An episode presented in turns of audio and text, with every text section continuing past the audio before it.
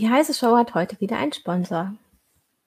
Antigena E-Mail ist ein KI-basiertes Sicherheitstool, das das einzigartige Verhaltensmuster Ihrer Organisation lernt, um E-Mail-Angriffe zu stoppen, die anderen Tools entgehen. Die selbstlernende Technologie, die in nur fünf Minuten remote installiert wird, analysiert jede E-Mail im Kontext und stoppt die gesamte Bandbreite von Bedrohungen, die auf den Posteingang abzielen, vom Spearphishing bis zur Accountübernahme. Mehr Infos unter darktrace.com/de/email.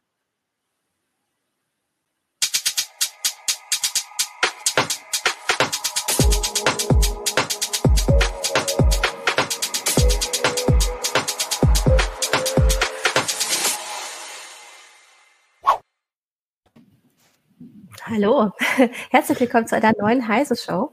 Wir wollen heute einen Jahresrückblick wagen, denn das Jahr 2020 ist fast vorbei.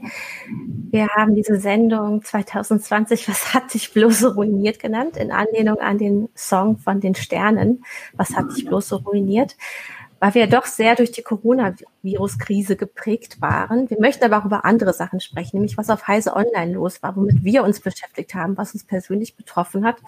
Wir werden nicht alles, was passiert ist, äh, hier ansprechen können. Wir wollen die Sendung nicht auf fünf Stunden ausdehnen, sondern so auf eine Stunde und vielleicht noch eine Viertel dazu. Als Gäste und Gesprächspartner sind heute dabei Jürgen Kuri aus dem Heise Online Newsroom. Hallo, grüß euch. Martin Holland aus dem Newsroom und du sitzt tatsächlich im Newsroom. Live im Newsroom, ja, hallo. Und Johannes Börnsen, unserem Videoproducer, der jetzt im Homeoffice ist. Richtig, hallo Christina. Genau, und ich bin Christina Bär, auch von Heise Online und ich bin auch in meinem Homeoffice. Und das ist ja eigentlich schon eins der großen Themen. 2020 ist wohl das Jahr des Homeoffice. Ja, also ich, ich habe schon, nach, ich hab schon nachgerechnet äh, irgendwann dieses Jahr, dass ich bin jetzt seit äh, neun Jahren bei, äh, bei Heise äh, und inzwischen habe ich zehn Prozent meiner Arbeitszeit im Homeoffice verbracht. Und wow. quasi nur dieses Stimmt. Jahr. Also da das äh, hat man nicht so im Kopf, aber da kommt, ist ganz schön was zusammengekommen.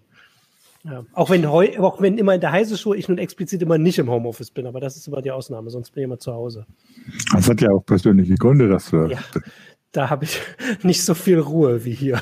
Also vor allem der Newsroom ist jetzt wirklich ruhig. Seit, seit neun Monaten sitze ich hier immer alleine. Da stehen noch irgendwie die, die Themen vom Ende März an der Tafel. Ähm, müsste ich fast noch mal gucken, was, was uns so da irgendwie bewegt hat. So ein, so ein Lost Place, in den du da immer reinkommst. ja, also es steht nichts mit Corona da, interessanterweise, sehe ich an der Tafel nicht. Und also, äh, ja, genau.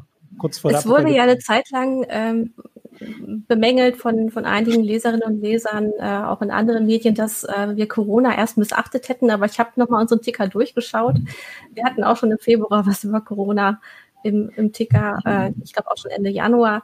Also das schlich sich so langsam ein. Und dann hat es also, plötzlich ab März unseren Ticker übernommen. Aber es ja. war ja so ein bisschen eine Diskussion. Also wir hatten ja auch äh, Kollegen, die gemeint haben, na, so schlimm ist das alles nicht. Also vor allem diese Messefrage, weil ich glaube, das erste Mal, dass wir mit konfrontiert waren, so richtig war, fliegen jetzt die Leute nach Barcelona zum Mobile World Congress. Äh, und also findet der statt? Das war da, glaube ich, noch, die hatten da ganz explizit gesagt, wir machen das auf jeden Fall. Und dann war aber die Frage, ob die Kollegen überhaupt hinfliegen wollen. Das war, glaube ich, so, wo es bei uns so ein bisschen die ersten Diskussionen gab. Mobile World Congress war, war das erste, wo wir uns das überlegt haben und dann auch gesagt haben, wir fliegen nicht hin oder keine von uns fliegt hin, weil es uns so riskant ist. Und das zweite war die IT-Sec, die ja im März stattfinden sollte, mhm. als Präsenzveranstaltung, wo man dann lange noch überlegt. Ich habe dann an, schon relativ früh gesagt, nee, also ich gehe da nicht auf die Bühne in, in der, in der Bedingung, weil äh, Risiko, bla, äh, Patient und, und so weiter. Und aber wir haben lange versucht, die Konferenz äh, äh, tatsächlich durchzuführen, aber es ging dann nicht.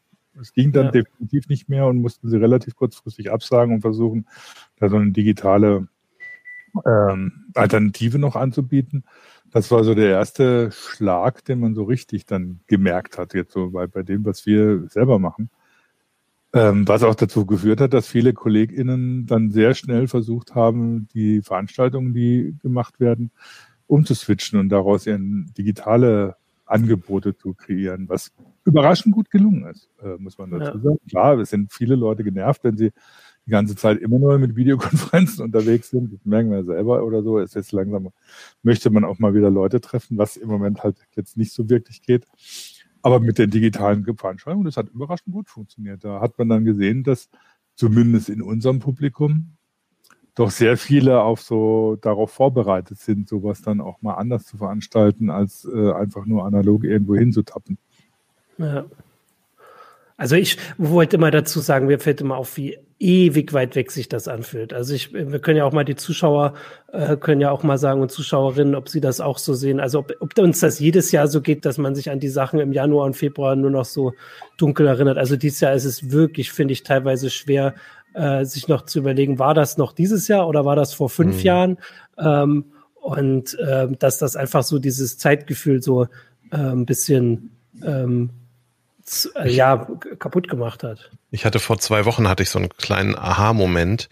Ähm, meine Frau hat mir letztes Jahr zu Weihnachten ein Kalender geschenkt mit ganz vielen Fotos aus dem letzten Jahr. Und es sind immer dann in dem jeweiligen Monat die Fotos von vor einem Jahr, genau. Und ähm, ich selber habe im Dezember Geburtstag, meine Schwiegermutter hat im Dezember Geburtstag und es sind natürlich dann irgendwie so Treffen mit Freunden und Familie und so weiter. Und in diesem Kalender sind im Dezember eben ganz viele Fotos, wo mehr als drei Leute drauf sind, so, sondern wir sitzen irgendwie zu zwölf im Restaurant, haben irgendwie zu 15. Museumsbesuch gemacht und lauter so Zeug. Und habe dann drüber nachgedacht, also klar, das fühlt sich jetzt irgendwie strange an, wenn man sowas sieht. Es geht mir auch so, wenn ich das im Fernsehen sehe und da sind irgendwelche Sachen, die in vor, aus vor Corona-Zeit noch, dass man irgendwie die ganze Zeit so denkt so, Moment, ihr müsst aber mehr Abstand halten. ähm, habe ich drüber nachgedacht, ob das eben tatsächlich so ist, dass man dieses Jahr so viel Takte hat oder ob das nur so ein Gefühl ist, weil man die ganze Zeit damit so konfrontiert ist. Und ich glaube, also klar, dieses Jahr haben wir diese, diese Dezember-Veranstaltung, ich zeige da hoch, weil da der Kalender hängt, ähm, haben wir halt natürlich diese Dezember-Veranstaltung nicht gehabt. Aber sonst haben wir eigentlich über das Jahr manchmal haben wir ein Sommerfest gemacht oder so, aber wenig so im Privaten, wo man wirklich mit mehr als zehn Leuten oder sowas zusammensitzt. Also ich glaube, das ist ganz vieles ein, ein Wahrnehmungsding ja. und ist gar nicht, also zumindest in, in, in, es ist ja eine Luxussituation im Prinzip, in der wir sind, dass wir, dass wir relativ stressfrei ins Homeoffice mhm. wechseln konnten, ähm, dass wir auch arbeitsmitteltechnisch schon relativ gut ausgestattet waren. Das ist ja längst nicht bei allen so. Ähm, ich denke, aus der Situation raus ist eigentlich, das ist ein Empfindungsding. So viel anders ist die Welt gar nicht als vorher. Hm. Also ich, ja, das, das stimmt. Das äh, ist mir auch aufgefallen. Also Capellino sagt, sagt, macht zu den Konferenzen ja auch die Anmerkung, ja, das haben andere auch gemerkt, dass sie plötzlich irgendwie so, Studio haben sie gar nicht mehr gebraucht, weil es geht alles mit, mit dem virtuellen Studio oder Fachkonferenzen werden plötzlich gestreamt, die, mhm. wo man vorher irgendwie weite, weite Flüge in Kauf nehmen musste. Das geht plötzlich alles. Und das ist bei uns ja auch so. Ne? Also ich meine, ich bin morgens sowieso immer erstmal in mein äh, Homeoffice gegangen, bis ich dann zwischendrin in den Verlag gegangen bin, äh, gefahren bin, wenn alles gelaufen ist. Das habe ich im Prinzip einfach nur verlängert. Ähm, und habe jetzt halt hier mein Zeug stehen und das funktioniert alles. Es funktioniert alles so wie vorher auch. Nur, dass wir uns nicht mehr im Newsroom direkt anbrüllen ja. können, sondern müssen das virtuell über ein Video machen. aber, also ich aber, aber sonst ist irgendwie so, also wenn ich jammere, dann wirklich auf extrem hohem Niveau, weil ich natürlich im Verhältnis zu vielen anderen, auch aus meinem Bekanntenkreis, das äh, den Vorteil habe, ich habe hier einen abgetrennten Arbeitsbereich, in dem ich sitze, eine relativ große Wohnung. Das heißt, ich und meine Frau kommen uns nicht in die Quere, wenn wir das nicht wollen. Äh, die Katzen springen irgendwo rum und kommen vorbei, wenn sie Lust haben. Das heißt, es ist eigentlich das Paradies. So, ich kann rausgehen, wenn ich Lust habe, beziehungsweise jetzt vielleicht nicht mehr so, wie ich wie ja. manchmal dann gerne machen würde, aber doch immerhin noch rausgehen und äh, nebenan in den Wald gehen, in den Hannoveraner Stadtwald gehen. Also es ist wenn man unter so Bedingungen im Homeoffice sitzt, dann kann man nur sagen, ja, Glück gehabt, das ist schön, das möchte ich gerne weitermachen. Ja. Ich habe ähm, da noch als Überlegung, dass es ja immer mal wieder Leute gibt, die so irgendwelche historischen Sachen erleben, die dann halt später auch beschreiben, dass es sich halt ewig anfühlt. Also ich bin ja jetzt äh, aus dem Osten, also ich schätze mal, dass das Jahr 1990 sich für viele Leute in der ehemaligen DDR vielleicht vergleichbar angefühlt hat. Ich also einfach dieses, dass man jeden Tag die Nachrichten anguckt, nicht weiß, wie es in einem Monat aussieht, auch wenn es da ähm, also wie gesagt, für uns waren die Sorgen jetzt nicht existenziell, aber natürlich trotzdem ähm, so große Fragen, die man sich gestellt hat. Und vielleicht ist das so ein guter Vergleich, einfach, dass halt einfach so Geschichte passiert und man halt auch im Urlaub, der ja sowieso bei den meisten von uns nicht so Urlaub war, wie wir es kennen, einfach mal, also quasi mal Nachrichten anguckt und nicht so abschaltet. Mhm. Das ist vielleicht so ein Vergleich. Auch das würde zu dem passen, was du sagst. Und das, das war, das war etwas, wo ich dann auch sage, ja gut, da habe ich dann so richtig gemerkt, ich bin dieses Jahr zweimal in Urlaub gefahren, jedes Mal losgefahren, wo alles in Ordnung war und jedes Mal, wo, wo ich dann war, wurde, während ich da war, das zum Risikogebiet erklärt. Ne? Zack, nach Hause. ja. Denk mal drüber nach. Stimmt, ja. Das darf doch wirklich wahr sein. ähm, gut, dass ist nichts passiert oder so, ne? aber es war irgendwie, dachte, ja, aber fast, merkt ihr das? Wir reden schon wieder nur über Corona. Ja. Und ich möchte euch gerne fragen, was, was war denn sonst noch los? Und vor allem, welche großen IT-Geschichten haben wir denn gesehen? Oder äh, zum Beispiel auch ähm, Weltraumforschung-Geschichten. du, so. Martin, du kümmerst dich ja immer viel um sowas. Was ist zum Beispiel mit SpaceX passiert? Also, du hast mich das ja schon vorher gefragt. Hm. Ich habe, glaube ich, gestern schon gesagt, dass ich das genau aus dem Grund total schwierig finde, dir zu sagen, was irgendwie passiert ist, weil es einfach so zusammengeht und weil man das teilweise vielleicht so nebenher gemacht hat. Also, aber du hast recht, natürlich sind andere Sachen passiert. Also SpaceX hat, glaube ich, trotzdem äh, irgendwie wieder einen Rekord aufgestellt mit äh, Raketenstarts oder zumindest sehr viele gemacht, obwohl sie zwischenzeitlich auch lahmgelegt waren.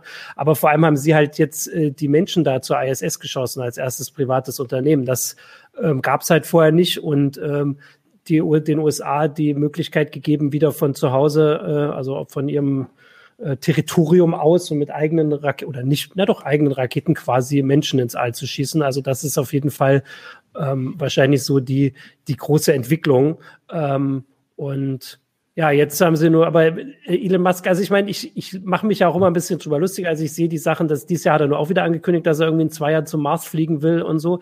Äh, und ich habe jetzt gesehen, die erste Meldung, wo ich das von ihm hatte, war 2014. Also ich, also 2016 hat er da äh, als erstes angekündigt. Also er macht halt immer diese großen Versprechungen und natürlich ein paar davon klappen auch nicht, aber ein paar klappen halt nur mit ein paar Jahren Verspätung. Äh, und auch wenn ich das mit dem Mars, da bin ich immer noch skeptisch, weil das doch noch ganz andere Schwierigkeiten sind, also äh, als das, was, also im Prinzip hat SpaceX das geschafft, was ja schon mal geschafft worden war. Sie haben ja nichts Neues. Also ich meine, mhm. Menschen fliegen seit jetzt inzwischen einem halben Jahrhundert ins, ins Weltall äh, und länger.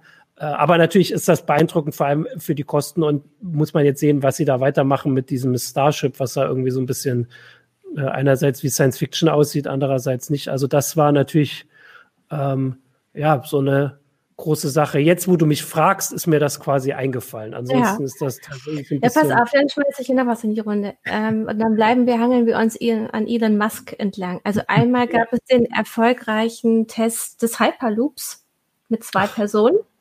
Das ja, ist gut. auch passiert in diesem Jahr. Also ich meine, die Idee ist auch bei ihm. Und es gibt jetzt äh, die Gigafactory, die gerade in Grünheide gebaut wird. Und auf, in dem Bereich sieht man jetzt ja plötzlich auch eine echt große Bewegung, nämlich auf dem Automarkt in Deutschland, die natürlich dann auch nochmal durch die Corona-Hilfen ähm, nochmal in die Richtung gelenkt wird äh, zur Elektromobilität mit dem äh, gesteigerten Umweltbonus. Und man sieht durch also die Coronavirus-Krise, dass, dass diese Mobilitätswende auf jeden Fall, wenn es um Fahrzeugantriebe geht, mehr in die Richtung Elektro geschoben wird. Also über den Hyperloop will ich nicht reden. Das ist immer noch ja. Quatsch. Das ist immer noch total blödsinnig. Und man soll einfach bessere Zugstrecken bauen und ein bisschen schneller und äh, bei den Bahnhöfen anders gucken. Das ist immer noch Quatsch. Und dass sie halt jetzt Leute reingesetzt haben, ich meine, das ist eine Strecke, also das finde ich jetzt nicht so beeindruckend. Das mit den äh, Elektroautos, klar, diese Fabrik, ich finde es auch schon immer auffallend, dass halt äh, Tesla das hinkriegt, auch jetzt inzwischen ohne PR-Abteilung, dass da die Sachen immer größer erzählt werden als alle anderen Elektroautos. Also ich halt schon die wichtigere Sache dieses Jahr ist, glaube ich, der ID3, ID3 genau. von VW. Also ich glaube schon, dass, also der wird nächstes Jahr Tesla überholen, würde ich jetzt mal prognostizieren. Anhand der Verkaufszahlen, äh, ja. Und, aber da haben wir jetzt, also da wird nicht so viel über Fabriken oder über Leute, klar haben wir da auch ab und zu Meldungen und wenn das umgestellt wird, aber das ist einfach, also dieser Hype um Tesla, da bin ich immer noch so ein bisschen skeptisch.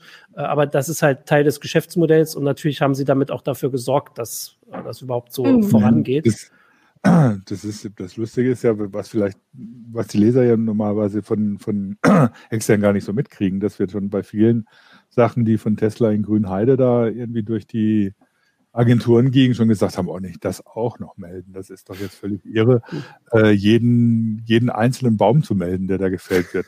Um es mal überspitzt zu sagen, so kam es einem manchmal vor. Ja.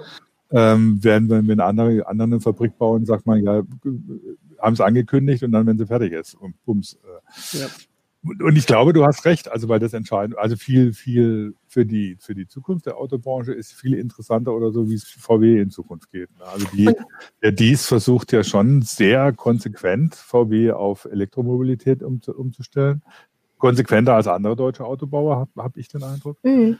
Ähm, und ob das aufgeht, ob das funktioniert, muss man sehen. Der ID3 ist, kommt eigentlich relativ gut an anscheinend, aber ob das so in der äh, Umfassendheit, wie dies das wohl vorhat, an, äh, funktioniert, muss man sehen. Ähm, wobei man dann natürlich die Fragen, Frage stellen muss, sowieso, wenn man das weiter in die Zukunft guckt, ist das Elektroauto überhaupt das, worauf man jetzt tatsächlich setzen sollte? Ist nicht, sind nicht ganz andere Lösungen gefragt, aber das ist dann. Aber nicht der Hyperloop. Aber damit, damit meinst du jetzt aber eher äh, Ride-Pooling und sowas? Oder, ähm ja, also erstmal grundsätzlich andere Verkehrskonzepte. Wie sieht da nicht Mobilität in, in nicht 2021 aus, sondern 2030? Äh, ja. Wird, aber deswegen meine ich auch. Ähm, Rolle spielt, ne? Ja, die Mobilitätswende ist, aber das sagst du ja sowieso häufiger eher gerade eine Antriebswende, weil ähm, es wurde ja durch die Coronavirus-Krise auch klar, ähm, die Leute wollen nicht alle im ÖPNV zusammensitzen, sie möchten vielleicht mit dem Fahrrad zur Arbeit fahren. Und dann wurden Pop-up-Bike-Lanes plötzlich in äh, Städten erlaubt. Also es wurden dem Auto Platz weggenommen.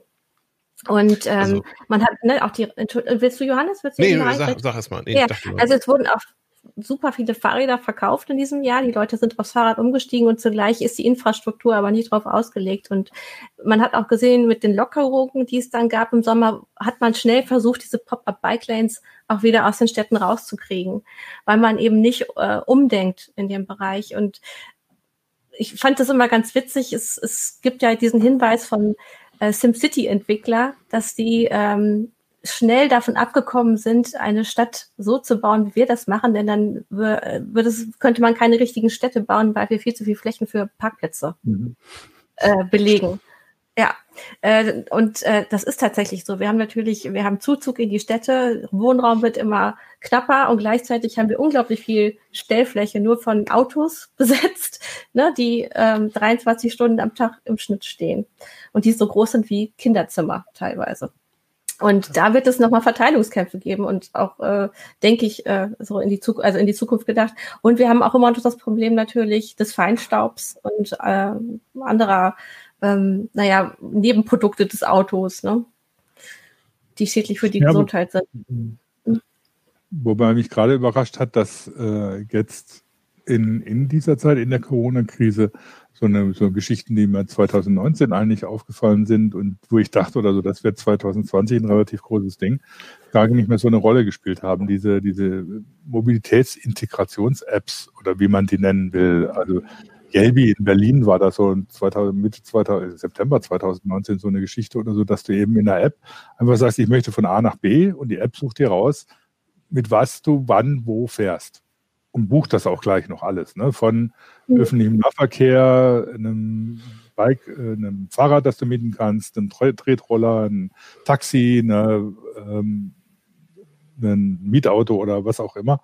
Ähm, und das, das Spiel redet keiner mehr davon im Moment, weil äh, offensichtlich das in der, in, der, in der Situation nicht mehr so eine Rolle spielt. Das ist im Prinzip das, was ich gerade auch sagen wollte, dass ich so das Gefühl habe, 2000 2018, 2019 haben wir noch unheimlich viel darüber geredet, so Dienste wie Moja und ähm, mhm. was weiß ich, Elektroroller und wie geht das überhaupt mit dem Verteilen und wo dürfen die stehen und all sowas.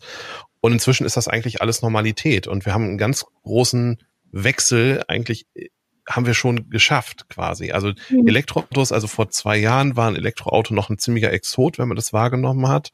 Inzwischen auch dadurch, dass eben viele einfach durch das E im Kennzeichen als Elektroauto oder als Plug-in-Hybrid erkennbar sind, sind die einfach Teil des Straßenbildes geworden. Und genauso sind es Elektrofahrräder, äh, sind es Elektroroller und äh, da tut sich schon unheimlich viel. Und auch eben gerade jetzt durch, auch wenn es vielleicht Corona ausgelöst hat, aber durch diese Pop-up-Bike-Lanes und sowas, ich habe das Gefühl, wir, wir sind jetzt in diesem Wechsel drin, statt darüber immer zu philosophieren, kommt denn jetzt ein Wechsel oder kommt kein Wechsel mhm. und wie sieht der Wechsel aus?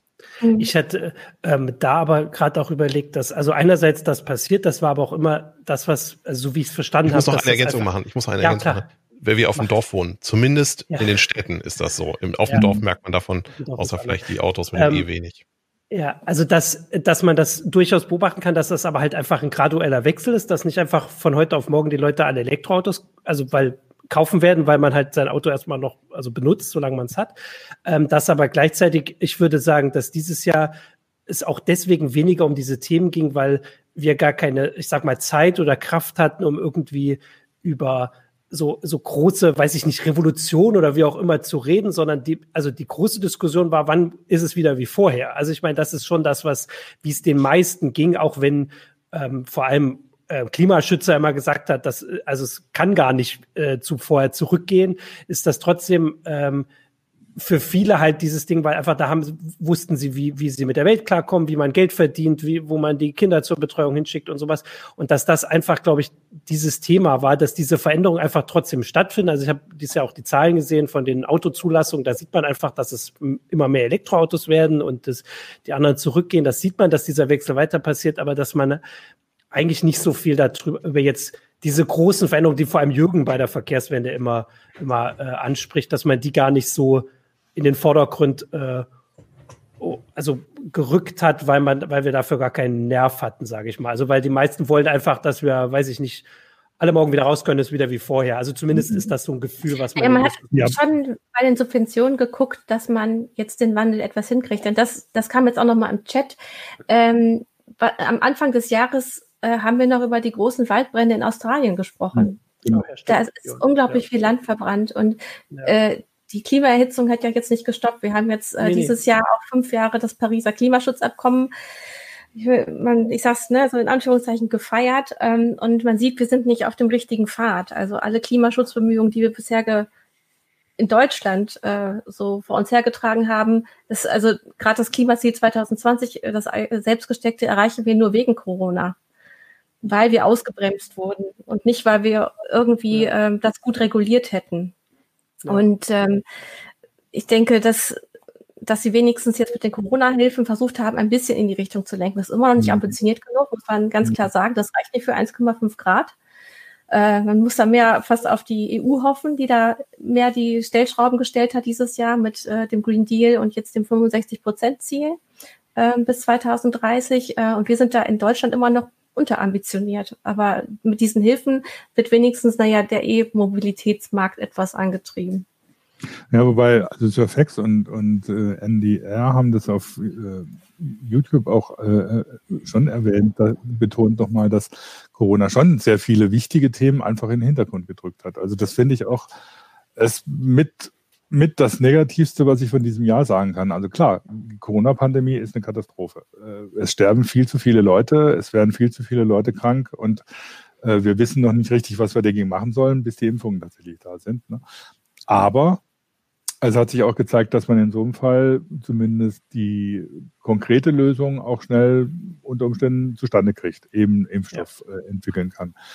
Während das selbst die Corona selbst weist ja schon auf längerfristige Entwicklungen hin, die wir nicht im Griff haben und wo wir keine Lösung für haben, weil warum dieser Virus so aufgetaucht ist, das ist ja, sagen einige Forscher oder so, das hat mit der Lebensweise von uns zu tun, beziehungsweise mit der, mit der Entwicklung der industriellen Ökonomie. Ähm, Dass man in die Lebensräume der Wildtiere eindringt. Genau, äh, genau das und dann eben auch, wie man ähm, mit Ernährung umgeht. Mhm. Das heißt, das wäre eigentlich auch ein Thema von dieser Corona-Pandemie. Und es ja. wird nicht eigentlich wenig diskutiert. Und natürlich sowas wie die Waldbrände ähm, oder Klimawandel, der Klimawandel, wie die Mobilität in Zukunft aussieht, das ist alles so ein bisschen in den Hintergrund gedrückt worden. Und das kann uns noch ziemlich auf die Füße fallen.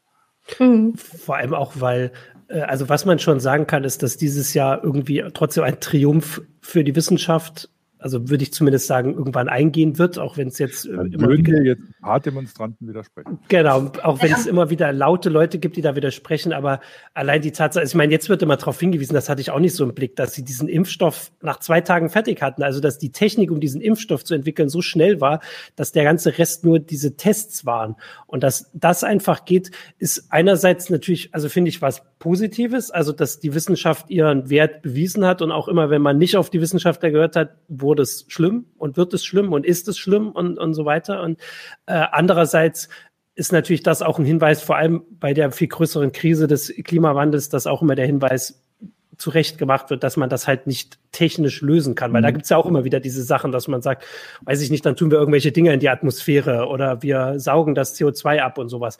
Ähm, dass oft Leute sagen, man muss nur Geld draufschmeißen und dass das halt ganz ungeahnte Konsequenzen haben kann und dass das hoffentlich keine Konsequenz von Corona ist, dass wenn in einem Jahr die Leute sagen, dank dem Impfstoff haben wir das geschafft, jetzt machen wir als nächstes hier, bauen wir irgendwelche CO2-Einfangfabriken oder was weiß ich, was für bekloppte Ideen dann kommen, äh, um das Problem zu lösen. Und in 20 Jahren haben wir dann das Problem, dass wir, weiß ich nicht, zu wenig CO2 haben oder irgendwas, was wir noch nicht vorhersagen können, ähm, weil man sagt, wir müssen anders damit umgehen. Das könnte eine Konsequenz sein, aber ich, ist also noch sehr früh, das zu sagen. Wobei, wobei ich dir an einem Punkt widersprechen, oder naja, ja. widersprechen nicht wirklich.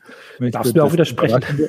Das Überraschende an den jetzt den beiden Impfstoffen, die, die jetzt rauskommen, ist ja nicht, dass sie so technisch so schnell umgesetzt ja. wurden, eigentlich. Weil wenn man das so ein bisschen verfolgt hat, wie äh, was aktuelle Entwicklungen in der, in der Pharmazie sind, dann weiß man, dass mRNA-Impfstoffe äh, seit längerem diskutiert werden und ja. genau deswegen, weil sie sich äh, für jeden Virus sehr schnell entwickeln lassen. Mhm. Der Ausgangspunkt gerade für BioNTech war ja gar nicht äh, irgendwelche Virenbekämpfung, sondern die wollten individuelle Krebstherapien mit ja. mRNA machen, dass sie für jeden im Prinzip in kürzester Zeit, in wenigen Tagen individuelle Therapien äh, schaffen mhm. können, haben halt auf dieser, auf Basis dieser Technik dann einen, einen Virusimpfstoff äh, gemacht. Das heißt, die Technik an sich ist gar nicht so oder ist schon mhm. überraschend, aber ist jetzt nicht wirklich, wird nicht erst neu diskutiert. Aber wenn man sich das anguckt, dann ist es schon so, dann muss man dann auch dazu sagen, dass, äh, dass viele Leute gar nicht mitkriegen, was für, was für Entwicklungen da mhm. tatsächlich passieren und wie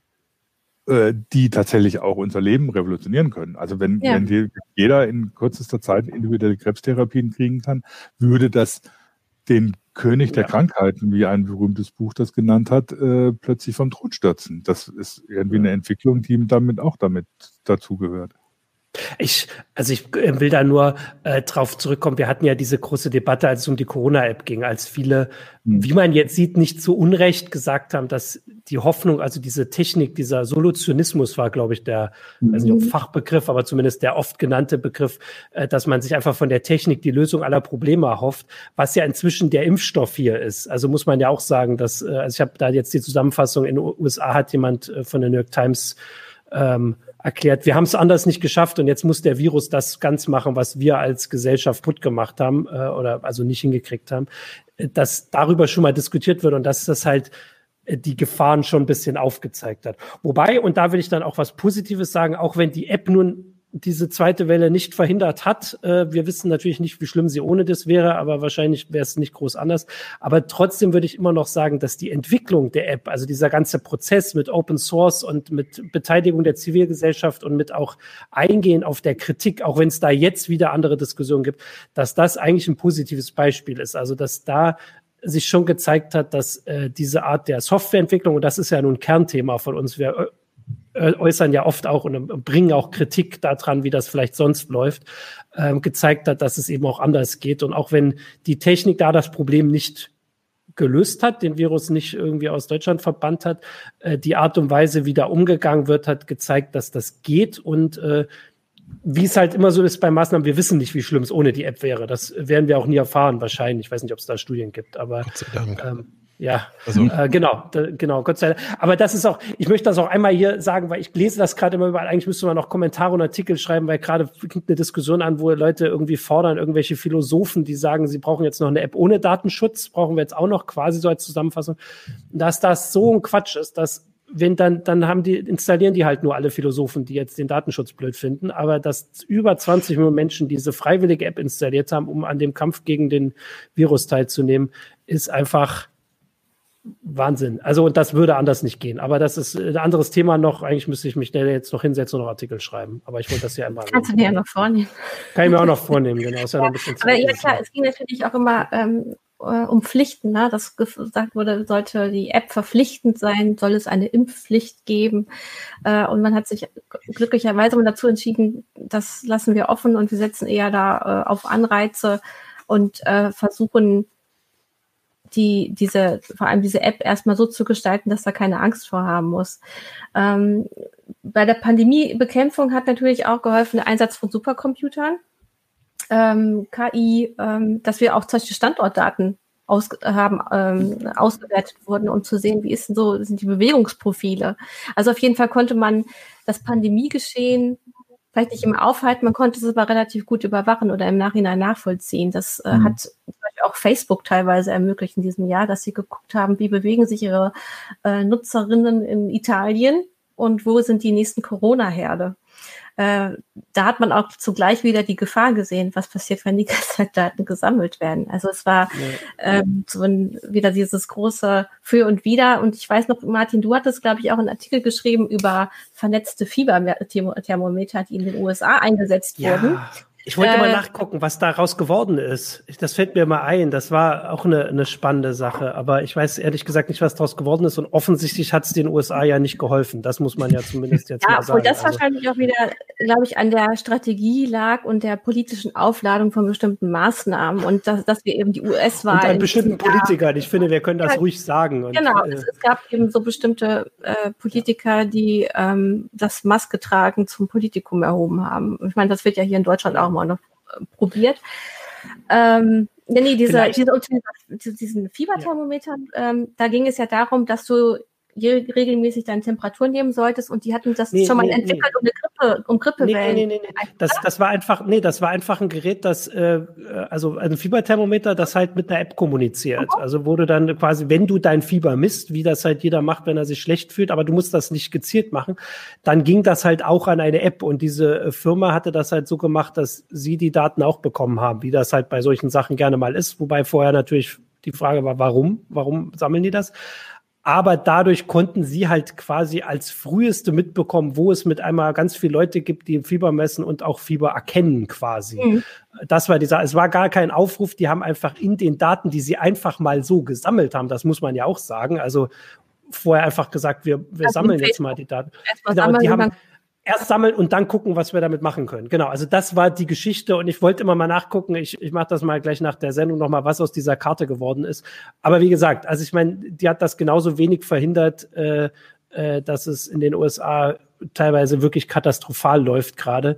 Äh, aber natürlich gibt's da noch äh, ganz viel äh, andere Aspekte und das hatten wir auch dieses Jahr. Und das ist vielleicht auch ein Aspekt, der mal abgesehen von diesen ja doch nur wenigen Prozent oder was weiß ich auch, wie viele Leuten, die da immer so laut Hals gegen alles anschreien, dass das vielleicht auch zeigt, dass der Zusammenhalt in unserer Gesellschaft ja vielleicht doch größer ist, als wir vielleicht befürchtet haben lange. Also dass die meisten finden die Maßnahmen, also stimmen zu den Maßnahmen oder haben sogar gefordert, also große, also große Teil der Bevölkerung hatten schon früher gefordert, dass es irgendwie härter wird und da versuchen sich so weit es geht dran zu halten und sowas. Also dass vielleicht das auch so ein bisschen Anlass zu Optimismus ist, dass wenn die Politik ihrer Aufgabe gerecht wird und das ist sie zumindest, ich würde jetzt mal sagen, im Frühjahr meines Gefühls nach geworden und vielleicht dann irgendwann nicht mehr so, ähm, dass die Leute dann mitziehen und dass das vielleicht so ein bisschen Anlass zu Optimismus gibt, nachdem wir wirklich jetzt jahrelang über irgendwelche Echo, Echo Chambers geredet haben und über äh, fragmentierte Gesellschaften, die sich auf Facebook radikalisieren und sowas. Vielleicht kann man das ja auch positiv. Ich versuche ja, mal ein bisschen was Positives zu sagen. Auch die Plattformen haben in diesem Jahr mehr eingegriffen. Willst du was dazu sagen, Jürgen? Ja, ich wollte, wollte den Optimismus von Martin etwas dämpfen. Mach mal. Weil du, du ja. hattest es ja, Christina, äh, vorhin schon, schon erwähnt, dass äh, jemand bei uns im Forum auch geschrieben hat, dass in vielen Bereichen es so war, dass wieder die lautesten am meisten wahrgenommen, wahrgenommen wurden. Und das gilt eben leider auch für diese, für die Corona-Geschichten oder so, dass die Leute, die dann irgendwie auf der Straße schreiend rumrennen und irgendwie alle Hüte aufhaben, mehr wahrgenommen werden als die 90, 95 Prozent, die das nicht tun, beziehungsweise die versuchen, äh, vernünftig mit der Corona-Pandemie umzugehen. Ähm, so ähnliche Effekte haben wir ja auch bei uns im Forum oder so, dass man oft die lauten Trolle, die am lautesten schreien, am meisten wahrnimmt und nicht die 95 Prozent, die vernünftige Diskussion Diskussionen führen. Von daher, du hast grundsätzlich recht, Martin, das hat das gezeigt. Aber auf der anderen Seite hat es auch gezeigt, dass dummerweise trotzdem immer noch so ein paar laute Schreier äh, manche Diskussionen dominieren können.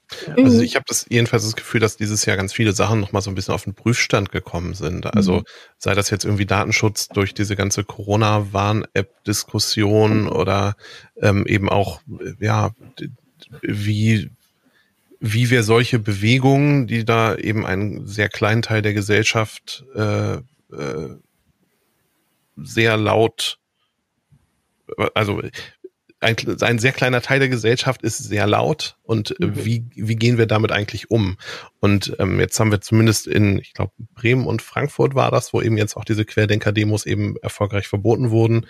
Und ähm, ich, vorher hatte ich immer so das Gefühl, na gut, die Pegida und Co. können relativ ähm, unbehelligt, zumindest von Verbotsseite, relativ unbehelligt ähm, da da irgendwie ihre ihre äh, ihre Theorien verbreiten und das ich habe schon das Gefühl, dass da jetzt so ein kleines bisschen auch ähm, ein, Umdenken oder ein Gegenwind oder ich weiß gar nicht, wie man das richtig formulieren soll, aber dass, dass das zumindest noch mal ein bisschen auf den Prüfstand kommt, wie wir mit sowas umgehen. Eben einfach auch, ja. weil man jetzt unter der unter dieser äh, Corona Lage eben wirklich eine unmittelbare Auswirkung davon hat. Also wenn sich da mhm. tatsächlich 20.000 Leute äh, zu dicht und ohne Maske treffen würden, haben wir davon eine unmittelbare, viel unmittelbarere mhm. negative Auswirkung, als wir das ähm, vorher bei, bei, bei ähnlichen Demonstrationen mhm.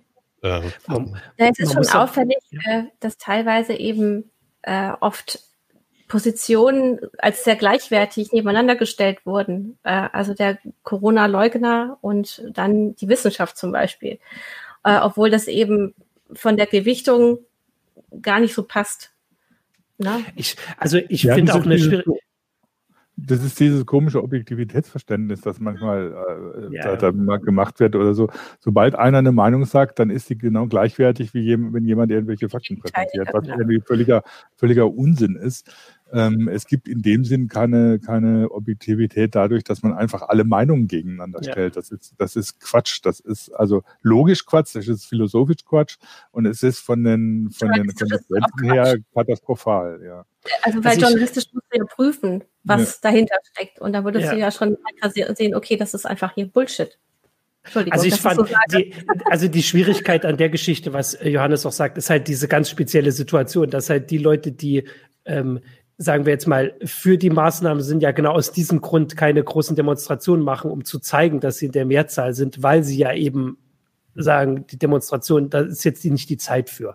Äh, das ist vielleicht auch dieses Besondere an der Situation, dass sonst kann man halt auch, das ist ja nun mal ein probates Mittel, um in der, Demo, in der Demokratie auch mitzubekommen, wie viel äh, Zustimmung hat etwas, dass man halt, äh, weil gibt's halt die Demo und die Gegendemo und dann gibt's große und sowas und dass das dieses Jahr nicht so funktioniert hat. Ich habe jetzt noch mal kurz, um da äh, noch drauf zurückzukommen, diese Health Weather App von diesem äh, Thermometerhersteller aufgemacht und die ganzen USA sind einfach dunkelrot. Also von daher so richtig hilfreich ist es auch nicht. Ähm, und ich weiß, dass das im Sommer nicht so war. Ähm, die Karte sieht aber auch inzwischen anders aus. Ich glaube, die haben da äh, ihr Geschäftsmodell jetzt erstmal gefunden. Also das ja. ist auf jeden Fall. Also ich glaube, sie hatten das ja eben auch entwickelt, um Grippewellen äh, besser vorauszusagen. Genau, also das war eigentlich, aber vor allem, um dann irgendwie den Apotheken Bescheid zu sagen, hier, ihr müsst euch mal, also das, die Daten werden natürlich auch verkauft. Also das ist ein Unternehmen, das jetzt nicht sagt, wir äh, verschreiben uns der Bekämpfung der Grippe aus hehren Zielen, sondern das ist ein Geschäftskonzept. Und in dem Fall war es so, dass sie eben in diesem Jahr mitbekommen haben, was sie damit so machen könnten. Ja, vielleicht können wir nochmal auf diese so Sache, ja. können wir nochmal auf die Plattform kommen und eben die US, woran ja. man das, nämlich gesehen hat, dass eben auch bestimmte Postings ähm, mit Hinweisen versehen wurden. Man gesagt hat, man kann das nicht einfach so stehen lassen. Dadurch, dass wir auf Plattform alle Content Producer sind ähm, und das einfach so mit allen Leuten teilen können, ähm, ist die Sache ja wirklich gefährlich. Du kannst da Lügen verbreiten und die teilen sich immer weiter. Und da haben die Plattformen jetzt doch mal eingegriffen. Und zumindest Aber warum Twitter haben sie das gemacht? Genau, weil genau. das ist tatsächlich die spannende Frage, wo ich schon meine, dass, also es hat sich so ein bisschen herausgeschält, ja, im Laufe des Jahres, dass dieser Präsident nicht wiedergewählt werden dürfte, würde, ähm, und dass also da ein Machtwechsel ansteht in den USA und dass aus verschiedenen Gründen beide Seiten, also beide Parteien in den USA, äh, mit, den, mit dem Vorgehen von Facebook vor allem und Twitter unzufrieden sind.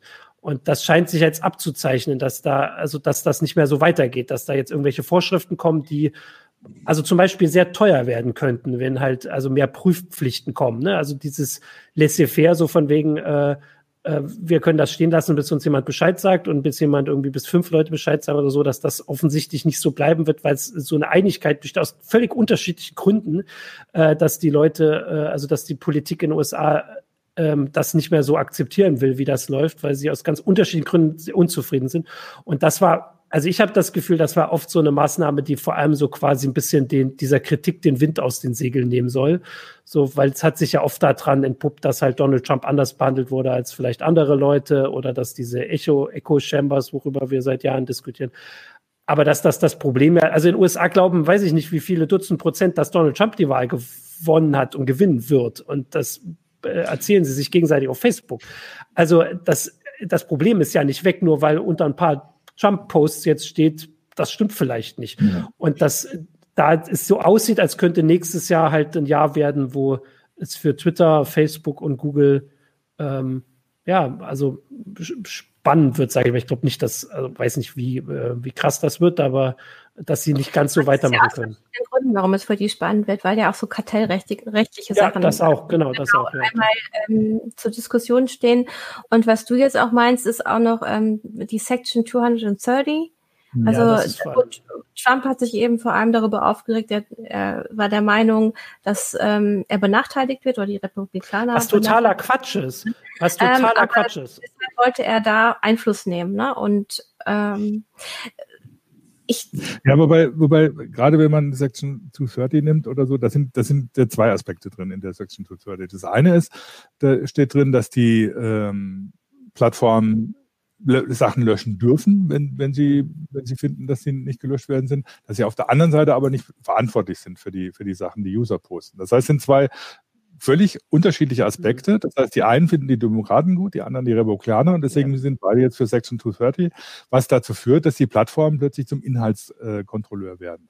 Und das finde ich eine schwierige Entwicklung. Bei aller äh, Problematik, die, die man sieht, was auf den Plattformen passiert oder so. Wieso soll Facebook plötzlich der Kontrolleur sein von Inhalten, die auf einer öffentlichen Plattform stattfinden, wo eine öffentliche Diskussion stattfindet. Also ein privatwirtschaftliches Unternehmen kontrolliert es dann im Prinzip nach Gutdünken letztlich. Nach Gutdünken deswegen, weil sie natürlich im Zweifelsfall lieber was rausschmeißen, um nicht irgendwie von Kadi gezerrt zu werden ich finde es eine extrem schwierige Diskussion, die uns nächstes Jahr wahrscheinlich auch jetzt gerade mit dem, mit dem vorgestellten Digital Services Act der, der EU-Kommission ähm, sehr beschäftigen wird oder so, wie weit das geht, was dann wirklich sinnvoll ist, wie Kontrolle ausgeübt werden kann, ohne die Meinungsfreiheit einzuschränken.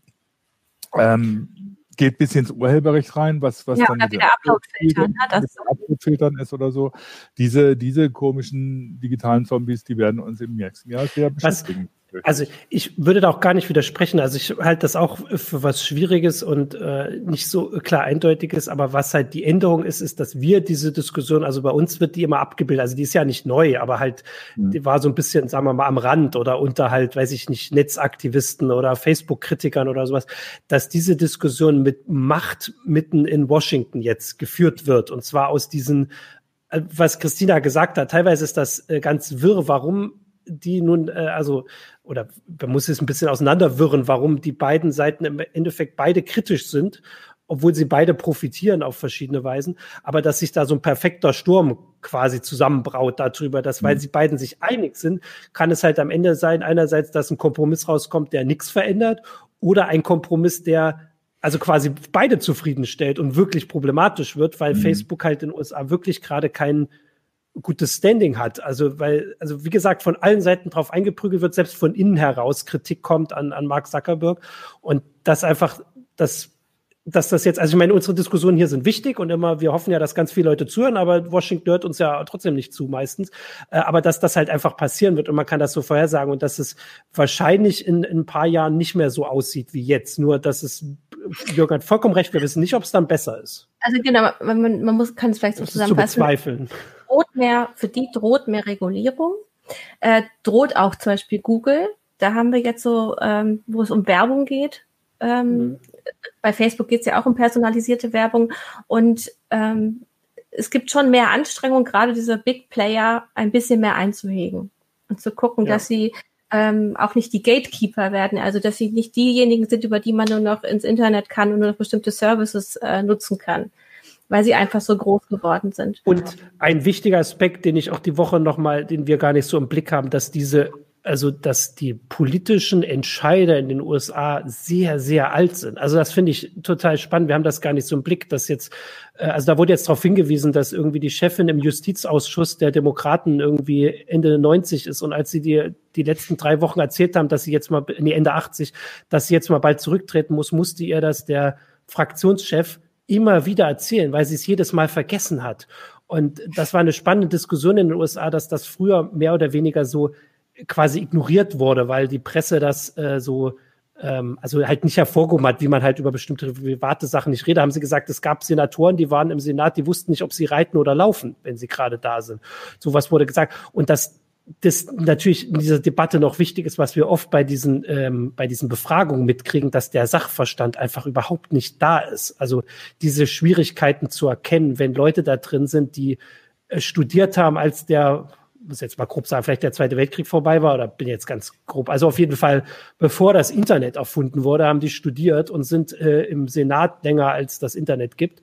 Ähm, äh, also bevor das ARPANET erfunden wurde, haben sie studiert so rum, um das hier klar zu machen. Und sie sind länger im Senat, als sie studieren. Also dass diese Regulierung von Leuten gemacht wird, die auch wirklich also sehr wenig Kontakt dazu haben, dass das noch dazu kommt, was glaube ich in Europa nicht ganz so das Problem. Naja, das Gefühl habe ich schon auch. aber es, also es ist also extrem, aber es ist tatsächlich ein Unterschied, wenn die entscheidenden Leute, also die auch die, die Regeln von Befragung festlegen, weit über 80 sind und nicht mehr wissen, was ihnen die Leute vor der Befragung erzählt haben. Mhm. Aber die automatisch einfach, also da ist irgendwie der, ihr Nachfolger, also das ist Diane Feinstein, die wir aus dem NSA-Skandal viel kennen. Ihr Nachfolger ist irgendwie vier Monate jünger als sie, 87 und will in zwei Jahren wieder antreten. Also nur, das ist so das Ding. Und der wird automatisch ihr Nachfolger, weil er jetzt der Älteste ist. Also ich meine, da sind Leute drin, die, die müssen quasi 50 Jahre warten, bis sie an diese Position kommen. Äh, und das, das für solche äh, Gesetzesvorhaben natürlich. Also ich meine, das Diskriminierung jetzt, ja? Ja, genau. das, äh, das stimmt. Aber du erinnerst dich noch, was wir dir gesagt haben vorher. Vielleicht kommen wir mal auf eine andere Ebene. Also jetzt ja. ging es ja eher um das, was auch inhaltlich auf Plattformen ermöglicht wurde und was in diesem Jahr ähm, wie man das so beobachten konnte, wie die Plattformen eingeschritten sind. Dann gibt es aber auch noch ähm, die Konflikte auf der äh, Länderebene, die teilweise auch über Streitereien über um Technik ausgefochten wurden. Also wo die Weltmächte eigentlich miteinander, Weltmächte miteinander gerungen haben, wie zum Beispiel eben USA und China im Huawei-Streit. Oder wenn es um die App TikTok ging. Also mhm da geht es ja auch immer darum, äh, seine Hoheitsansprüche deutlich zu machen oder auch eben jetzt bestimmte Techniken auszuschließen aus Ländern. Ja, das finde ich eine ziemlich gefährliche Entwicklung. Also, um es jetzt mal jetzt nicht auf den Streit zwischen China und, und USA zu konzentrieren, ähm, weil man da natürlich schon berechtigt darüber diskutieren kann, inwieweit die, die KP Chinas äh, beziehungsweise die autoritäre Staatsführung Chinas da Firmen einsetzt, um äh, andere auszuspionieren oder so. Also das ist ja nicht ganz von der Hand zu weisen. Aber das grundsätzliche Problem, was da, was da passiert, ist ja, sieht man ja auch an der Diskussion um äh, die 2020 eine Riesenwelle gemacht hat, was aber an der breiten Öffentlichkeit so ein bisschen vorbeigegangen ist, um die digitale Souveränität, die teilweise ja auch mit nationalistischen Tönen geführt wird, wo plötzlich irgendwie so nationale Netze irgendwie gemacht werden sollen, damit äh, die sicher sind, in Anführungsstrichen, und irgendwie so fremde Leute da nicht eindringen können und keine andere Geschäfte macht, außer die eigenen Leute und so. Russland war da ein extremes Beispiel, aber das, was in der EU teilweise an digitaler Souveränität diskutiert wird, hat auch so einen, manchmal so einen ganz komischen Zungenschlag, ne, den ich gefährlich finde, weil das, was das Netz ausmacht, ist ein ist im Prinzip eine globalisierte Kultur, eine globalisierte Zusammenarbeit. Das Internet funktioniert nicht, ohne dass im Hintergrund die verschiedensten Leute zusammenarbeiten, zusammen Protokolle entwickeln, das heißt auf der technischen Ebene, ähm, dafür sorgen, dass die Netze zusammengeschaltet werden und dafür entsprechende Technik äh, bereitstellen und dafür sorgen, dass das alles reibungslos funktioniert. Und das ist ein globales Unterfangen, das irgendwie so, wenn du in nationalen Netzen denkst, irgendwie nicht mehr funktionieren würde. Und dann, dann würde unsere Welt plötzlich ganz anders aussehen. Das muss man ja gar nicht auf der, auf der Ebene von globalisierter Wirtschaft diskutieren. Aber das muss man eben dieses Jahr sehen, dass da Trennlinien gezogen wurden und eben, dass die Europäische Union sagt, wir möchten jetzt selber die Chipherstellung äh, wieder hier aufbauen. Wir, wir machen Gaia X. Ähm, mhm Ja, wir wollen eine eigene Strategie, äh, Strategie für Software. Ich habe gerade überlegt, als Jürgen das beschrieben hat, vielleicht kann man das ein bisschen so zusammenfassen, dass jetzt dieses Jahr der NSA-Skandal dahingehend Geschichte ist, dass jetzt nicht mehr die NSA-Kritiker und die äh, Snowden-Kritiker die Debatte bestimmen, sondern ähm, dass der jetzt so weit zurück ist, äh, dass also das weiß ich nicht, die Politik oder weiß ich nicht, Sicherheitsdienste oder so diese äh, Debatte bestimmen aus, also die Forderung, dass man irgendwie vielleicht da ein bisschen mehr drauf gucken muss und da nicht so rausmachen, gab es ja auch äh, nach dem Snowden-Skandal, wo man gesagt hat, hier irgendwie die NSA guckt da überall rein, wenn ein Chip ausgeliefert wird und sowas. Nur jetzt äh, kommt diese Forderung aus anderen Gründen von anderen Seiten und dann passt halt dazu diese äh, diese Geschichte, dass jetzt die Verschlüsselung, die nach Snowden sehr vorangetrieben wurde, uns alle besser schützt, viel Privatsphäre gebracht hat, jetzt ähm, versucht wird anzugreifen. Und jetzt wird es halt spannend, und warum wie. Warum wird das schon wieder gemacht? Was ist wieder der Auslöser? Ach so, Österreich? Ja, der, der äh, naja, das ist jetzt, das also ist jetzt der für aber ne, man sagt im Grunde wieder, nachdem dieser Terroranschlag in Wien passiert ist, ging es wieder los mit, wir müssen die Messenger. Ähm, ich, ich wollte das ein bisschen, genau, ich wollte das ein bisschen größer sehen, weil also Australien hat ja dieses Gesetz schon beschlossen, dass sie das irgendwie nicht so toll finden, dass Verschlüsselung muss man reingucken können und das haben sie vor. Also das hat nichts mit Wien zu tun. Äh, also ich würde das in eine größere Debatte, dass also dieser Snowden-Skandal, wir sehen es ja auch bei uns mit, dass ich jetzt, ich schreibe jetzt auch schon wieder länger, was es damit auf sich hat, wenn ich den in den Meldungen erwähne, weil also ich meine, ich habe da nun sehr viel drüber geschrieben, aber es ist eben auch schon sieben Jahre her. Ähm, und dass der jetzt so weit zurück ist, dass, äh, dass das wieder aus anderen äh, Richtungen bestimmt wird und dass, äh, dass der Grund, warum wir die Verschlüsselung so toll finden, offensichtlich nicht mehr so präsent ist äh, bei vielen oder zumindest äh, glauben sie das. Also in Europa glaube ich nicht, dass sich das durchsetzen wird, dieser Angriff auf Verschlüsselung. Aber wie gesagt, in Australien haben sie es durchgesetzt. Erstmal, auch wenn noch nicht klar ist, was technisch mhm. bedeutet. Aber dass das vielleicht auch so ein bisschen äh, das beschreibt. Also man merkt auf jeden Fall, dass 2020 alte Reflexe auch wieder greifen. Also man sagt, die Corona-Warn-App funktioniert nicht richtig, weil da ist der Datenschutz dran schuld. Ja. Und äh, wir können Verbrechen nicht aufklären und Kindesmissbrauch nicht richtig verfolgen, weil alles verschlüsselt ist. Leider ist immer noch so hochgeholt. Das finde ich zwar der oder die eine der schlimmsten Entwicklungen äh, im Schatten der Corona-Krise, also wenn man jetzt mal Corona außen vor lässt, dass sie irgendwie da so zwei digitale Zombies ihr gräusliches Haupt wieder erhoben haben. Also weil Vorratsdatenspeicherung wird wieder diskutiert, äh, Knacken von Verschlüsselung wird wieder diskutiert. Ich meine, diese Diskussion, Vorratsdatenspeicherung vielleicht nicht, aber äh, die, die Fragen von äh, Knacken von Verschlüsselung haben wir jetzt seit 30, 40 Jahren. Und es war immer klar, dass es Quatsch ist. Also, dass wenn du Verschlüsselung äh, knackbar machst, dass, äh, ja, Verschlüsselung knackbar machst, dass es dann äh, Oh, und Jürgen jetzt hängt leider. Jetzt Mal gucken, ob er gleich wieder da. Ja. Wieder zurückkommt. Aber wir können, können zumindest zusammenfassen, dass die Verschlüsselung wichtig ist. Ich versuche das jetzt zu Ende zu führen. Ja. Ähm, und die Sache ist, dass wir diese Argumente ja alle schon tausendmal gebracht haben ja. und dass man halt nur mitkriegt, dass es jetzt, äh, in, also du hast es ja gesagt, äh, im Zuge dieses, äh, dieser, äh, dieses Anschlags in, in Wien ähm, dieses Momentum wieder gab. Ich, wie gesagt, ich bin da Optimist, dass, dass das, also wie gesagt, weil es auch technisch einfach nicht geht, das hat jetzt gar nichts mit Optimismus und Pessimismus, weil halt Verschlüsselung überall ist, äh, dass das äh, wahrscheinlich so nicht kommen wird, aber dass einfach, ähm, dass es wieder so weit gedeiht diesmal oder weiter gedeiht als vielleicht in den letzten Jahren, ist äh, kein gutes Zeichen. Das würde ich sagen, während wir hier auf Jürgen warten. Meint er, kommt mit seinem Satz noch hin, er muss jetzt eh erst sein äh, da also kommt ich, ist. Nee, ich habe ich hab ihn jetzt mal. Ah, Moment. Ach so. Das war hier mit dem Angerät. Ah. Wir gucken. So. Ah, so, Jürgen, Hi. hörst du uns? Ich bin wieder da, ja. ja. Gut. Also, wir haben das Martin, zusammengefasst. Genau.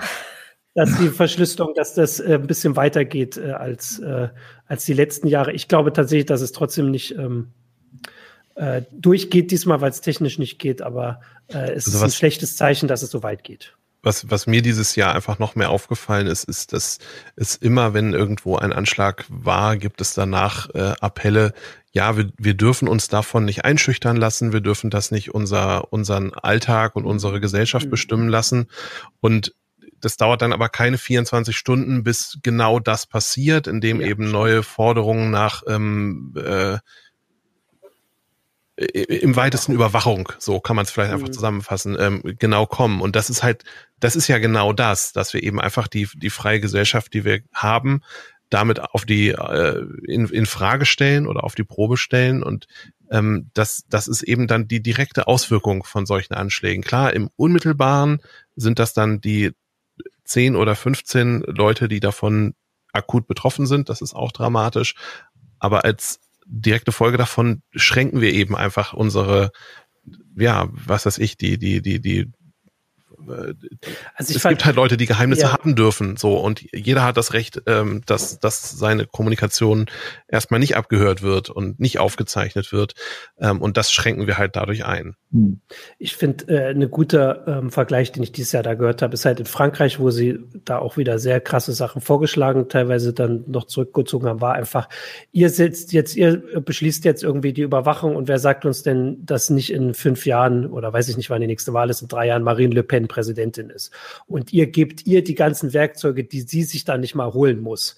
Wir sagen jetzt nicht mal per se, dass, dass wir die euch nicht geben wollen, wobei das auch legitim wäre und legitim ist, mhm. äh, sondern einfach die, äh, diese Warnung und da ist sie tatsächlich mit einer Person verknüpft, ähm, die, äh, die sagen, warum, also so müsst ihr es sehen. Und ich finde, das fasst das eigentlich gut zusammen, ohne dass man jetzt ähm, das immer so allgemein. Dann können also, wir aber ja, genau. Äh, das ist ein ganz guter Anknüpfungspunkt. Man sollte immer daran denken, wer vielleicht in drei, vier, fünf Jahren an der Macht ist. Ähm, denn in Deutschland wurde zum Beispiel auch noch Anfang des Jahres und auch im Laufe des Jahres noch über die elektronische Gesundheitsakte viel verhandelt und aber auch über die Registermodernisierung. Ähm, da geht es dann darum, wie ähm, Daten von Bürgern äh, ja, zusammengezogen werden können und ob die zum Beispiel unter der Steuernummer alle zusammen äh, abrufbar sind. Und ähm, auch das wird immer noch heiß diskutiert und das wurde auch so ein bisschen im Schatten von, von Corona diskutiert. Ja, allein die Woche haben wir doch, mhm. Jung hat vielleicht einen besseren Überblick, äh, eine, äh, mehr als eine Handvoll an Gesetzen, die ähm, in unseren Bereich und dem Bereich, den wir jetzt hier ansprechen, mehr oder weniger eingreifen, auf den Weg gebracht, glaube ich, muss man sagen. Ich glaube, es ist mhm. nicht beschlossen, ja, aber vom Kabinett noch. Kabinett, ja. Das heißt, wir haben nächstes Jahr auf jeden Fall in der Beziehung auch äh, weiter was zu diskutieren und bis dann nächstes Jahr, ich glaube, die Wahl steht jetzt auch fest im September, ähm, also gewählt wird, durchgeführt wird, ähm, wollen sie noch einiges schaffen im Bundestag und im Bundesrat und sowas.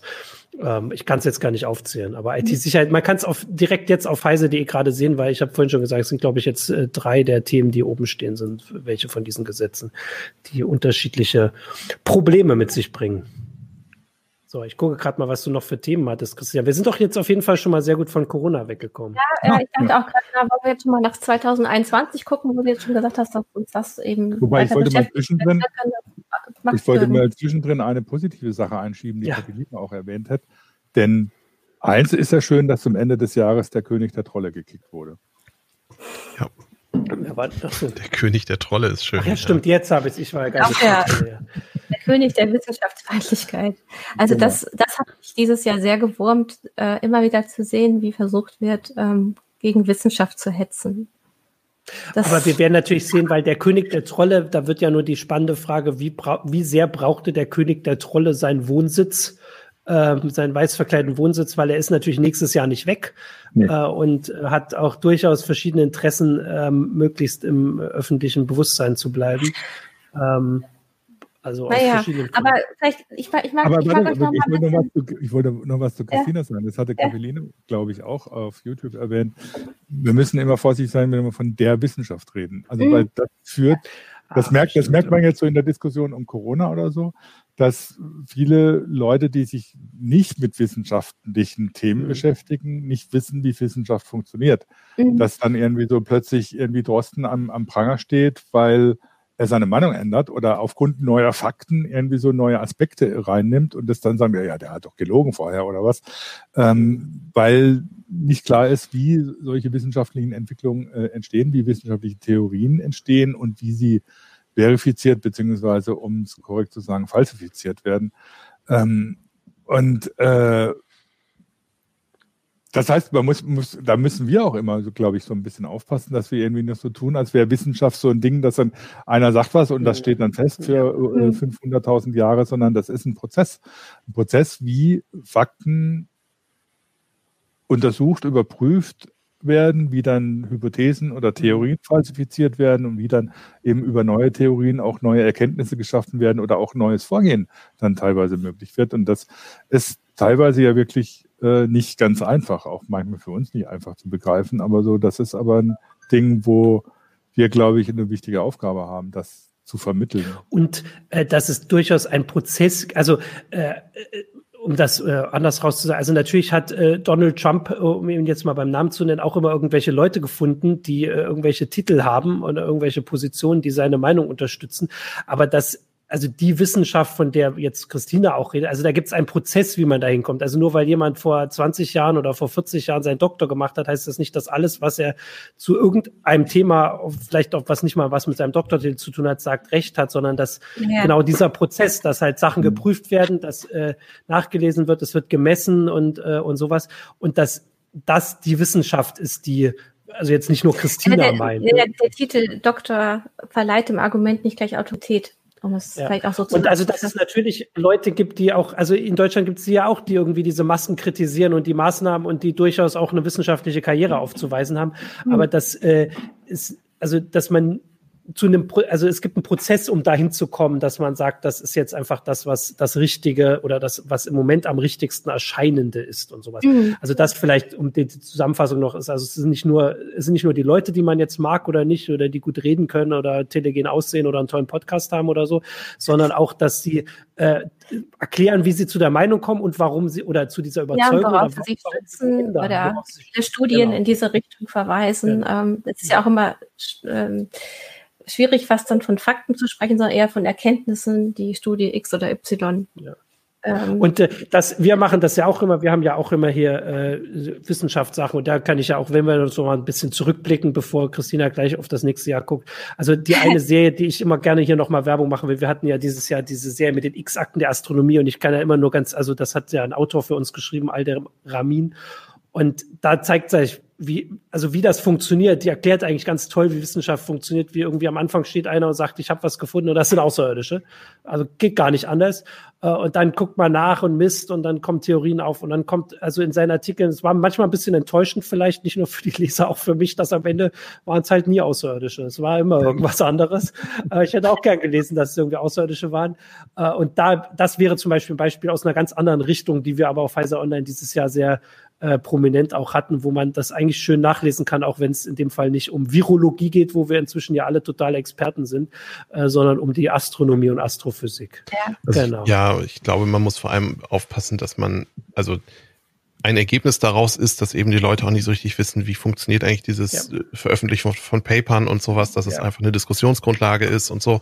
Ähm, ist das dann, hm?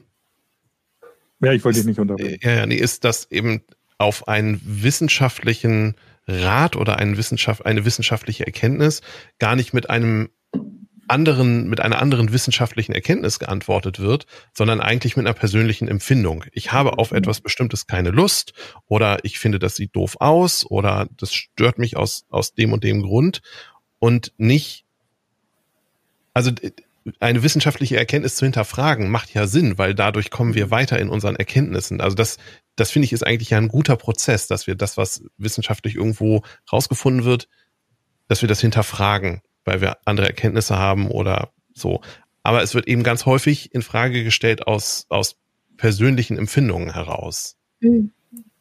Ja, das ist kein schlechter. Da fand ich, ja, da fand ich lustigerweise passt in dieses Ding äh, eine meiner Lieblingsserien für dieses Jahr, weil also, wenn es um Fragen geht, wie Wissenschaft funktioniert, beziehungsweise wie unklar Wissenschaft teilweise auch sein kann, wenn, wenn man nicht weiß, wie man was zu interpretieren hat. Das ist Devs.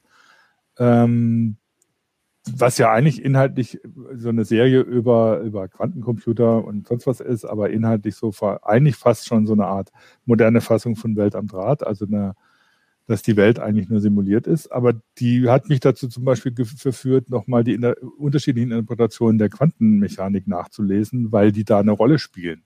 Und das finde ich faszinierend an einer Serie, die extrem spannend ist und extrem fesselnd ist, dass die plötzlich das Interesse an einer doch sehr komplizierten Materie moderner Wissenschaft äh, erzeugen kann, weil sie sich mit diesem Thema beschäftigt. Und es, dieses Thema, also unterschiedliche Interpretationen der Quantentheorie, äh, Quantenmechanik, für die für den Ablauf der Serie eine Rolle spielen. Das ist total irre dass man das hinkriegt. Und das finde ich an dieser Serie total gut. Neben, äh, neben der Sache, dass die Geschichte an sich ganz spannend und ganz interessant ist. Und wenn, wenn man sowas schafft, dann kriegt man natürlich unter Umständen auch bei den Leuten ein, ein Gefühl für Wissenschaft oder so, das über das hinausgeht. Der mhm. Doktor hat gesagt, und damit ist das richtig. Ich ja, TF YouTube schreibt jetzt auch nochmal, das Problem mit, äh, in Anführungszeichen, der Wissenschaft ist aber auch die Art, wie so etwas in viel mhm. zu vielen Medien kommuniziert wird. Da wird irgendwas aus Papern genommen und dann zur Schlagzeile, ja, klar. Und äh, es wird eben so ein, die, die spannendste Headline irgendwie gesucht. Und das ist schon mhm. ein Problem. Also ich wollte. Die Medien sind auch nicht ausgenommen ja. unbedingt in dieser ja, Unkenntnis, ja. Mhm. Also ich äh, wollte dazu äh, noch sagen, dass äh, auch so eine Erkenntnis dieses Jahr ist, dass die Wissenschaft, äh, wie man die auch immer jetzt da einordnet, halt auch nur bestimmte Sachen, die man halt messen kann ähm, oder vorhersagen kann, äh, sagen, äh, also aufschreiben können oder weiß ich nicht, erklären können. Und das aber dieses Jahr auch gezeigt hat, dass man trotzdem danach gucken muss, was fängt man damit an. Also klar ja. können Wissenschaftler sagen, wenn wir die Schulen schließen, dann äh, gibt es weniger äh, Leute, die sich infizieren. Aber gleichzeitig äh, gibt es dann mehr Kinder, die zu Hause äh, misshandelt werden. Und jemand muss die Entscheidung treffen und denjenigen beneide ich nicht, der dann ab, äh, abwägen muss. Und ich finde, das ist eben auch dieser wichtige Aspekt, auf den äh, also vielleicht wird das wieder so ein bisschen in den Vordergrund rücken, äh, dass, äh, dass nicht die Wissenschaftler quasi diese Antworten geben, sondern quasi die Grundlagen geben für die Leute, die wir halt dazu bestimmt haben, diese Vielleicht Entscheidung können wir dann auch noch mal ja. ähm, darauf aufmerksam machen, was ein wirklich äh, phänomenales Forschungsprojekt dieses Jahr war, war die Reise der Polarstern, die Forschungsmission. Mhm. Da gibt es auch eine ganz stimmt. tolle Dokumentation drüber ähm, in der ja. ARD, ähm, die über eine Stunde dauert. Also wenn ja, da, ja. genau, wenn da jemand sehr interessiert ist, wir haben da auch ähm, bei Heise natürlich drüber berichtet, das war mal wirklich auch so eine außerordentliche Forschungsreise, die dort gemacht wurde. Da kommt noch eine Frage auf YouTube. Die Serie, Jürgen, die du beschrieben hast, heißt Devs, D-E-V-S von genau. die Entwickler, ne? Genau. Okay, Christina. So, ja, ich wollte eigentlich noch ähm, ich wollte ja, eigentlich, nachdem, gucken, ne? genau, ja, nachdem du gesagt hast, naja, in den USA wurde ja gewählt und dann ist Trump weg und dann kommt das Jahr 2021. Ähm, ja, ich meine, bei uns kommt jetzt ja auch eine Bundestagswahl im Jahr 2021. Da wird sich auch ewig hin, noch 25 Jahre hin. Wenn wir in die Zukunft gucken.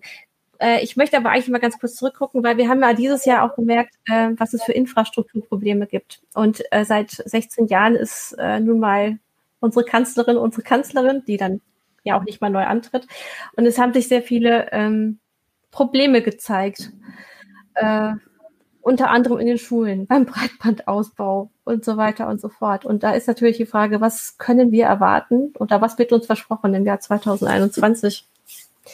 Naja, wahrscheinlich werden uns Sachen versprochen, die eigentlich dieses Jahr gezeigt haben, dass sie dort, wo gewählt wird, gar nicht gehalten werden können. Weil du hast ja nur angesprochen, äh, unsere Bundeskanzlerin hat ja teilweise mehr gefordert, als sie durchsetzen konnte, weil sie gar nicht die Macht dazu hatte. Und ausgerechnet die Schulen wird ja nun am Bundestag, also ich glaube, die können ab und zu ein bisschen Geld geben, aber da sind wir an anderen Stellen dahin. Also wahrscheinlich werden uns Sachen versprochen, die dort gar nicht entschieden werden. Und ob wirklich jemand antritt, der sagt, wir sind dafür, dass, äh, weiß ich nicht, wir zentraler uns mit den Schulen beschäftigen. Mehr, also ja. Geld gab es ja zum Beispiel für die Digitalisierung, aber offensichtlich hat das also das haben wir doch immer berichtet, aber so richtig äh, hat das jetzt da nicht geholfen. Dass nee, das hat ja, Plattform es hat ja alleine, es hat ja alleine lange gedauert, den Digitalpakt zusammenzuzimmern, ja. weil die Länder da so gesagt haben, oh, der Bund will in unsere ja. äh, äh, äh Zuständigkeit für die Bildung eingreifen.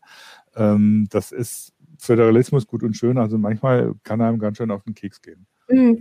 Ich frage mich halt, haben wir jetzt endlich den Schub in der Infra im Infrastruktur äh, Ausbau, den wir brauchten. Also war Corona der Tritt in den Hintern, den wir nach vielen, vielen Jahren, ähm, das, naja, es war kein Stillstand, aber des langsamen Ausbaus, ähm, dass, dass da jetzt wirklich was kommt und dass da auch kein, keine neue Regierung mehr dran vorbeikommt?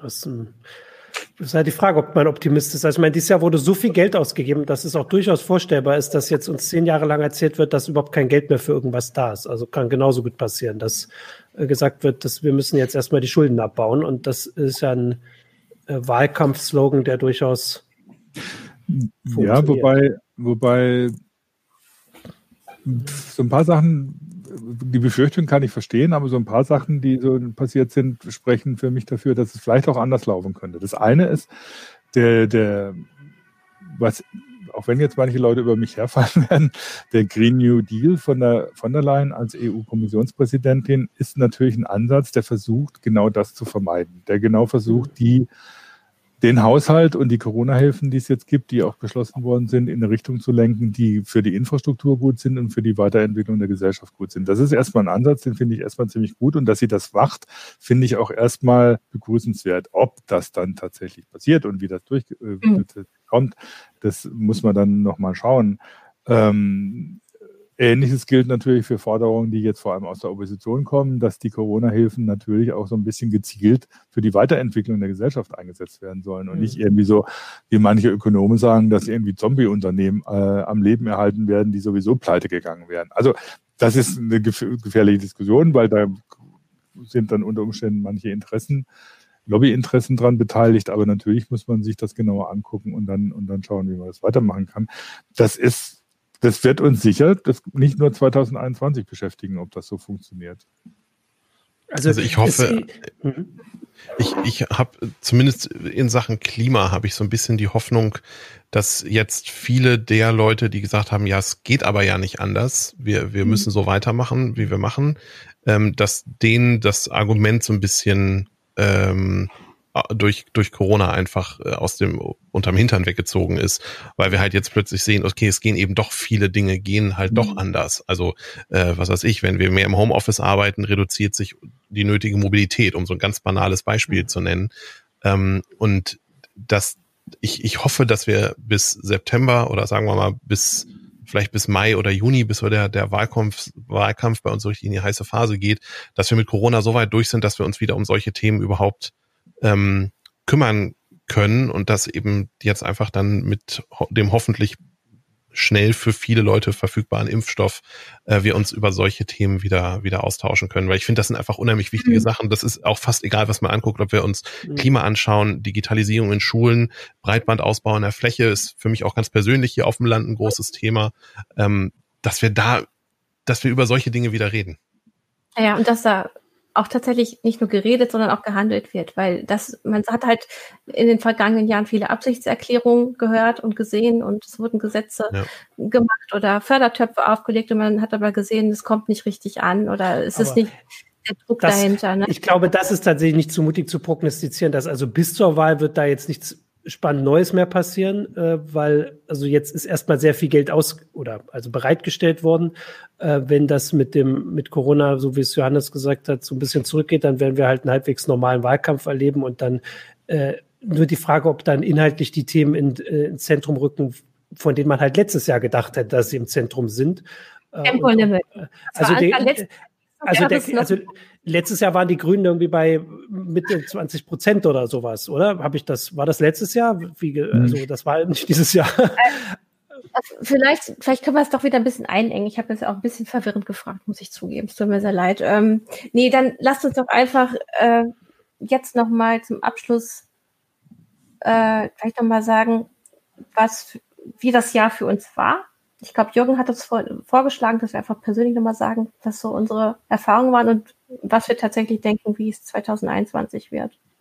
Das können vor allem die Zuschauer auch nochmal reinschreiben. Ja, ja. Also der, der Kommentar, auch wenn der Live-Kommentar bald weg ist, äh, ist ja unter dem Video auch. Aber Jürgen darf anfangen. Für mich war das gar nicht. Dein Vorschlag, Jürgen, komm. Ungefähr, sagen wir so, ich bin seit 9. 9. März, um es genau festzuhalten, im Homeoffice fühle mich da recht wohl. und äh, wir haben also wir haben es viel besser geschafft, als wir im März gedacht haben. Sowohl was privat angeht, als auch was, was jetzt so die Arbeit angeht.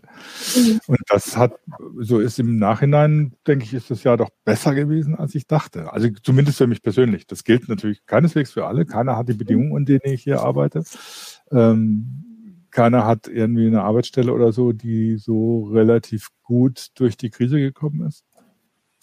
Ähm, aber von daher gucke ich jetzt immer so ein bisschen drauf, ja, wo müssen wir uns 2021 drum kümmern, was 2020 eben so ein bisschen untergegangen ist. Das ist irgendwie so das, was dann im Hinterkopf rumspukt spukt und was einem am Ende des Jahres dann doch wieder ein bisschen nervös macht. Und wie schaust du auf 2021? Was, was erwartest du da?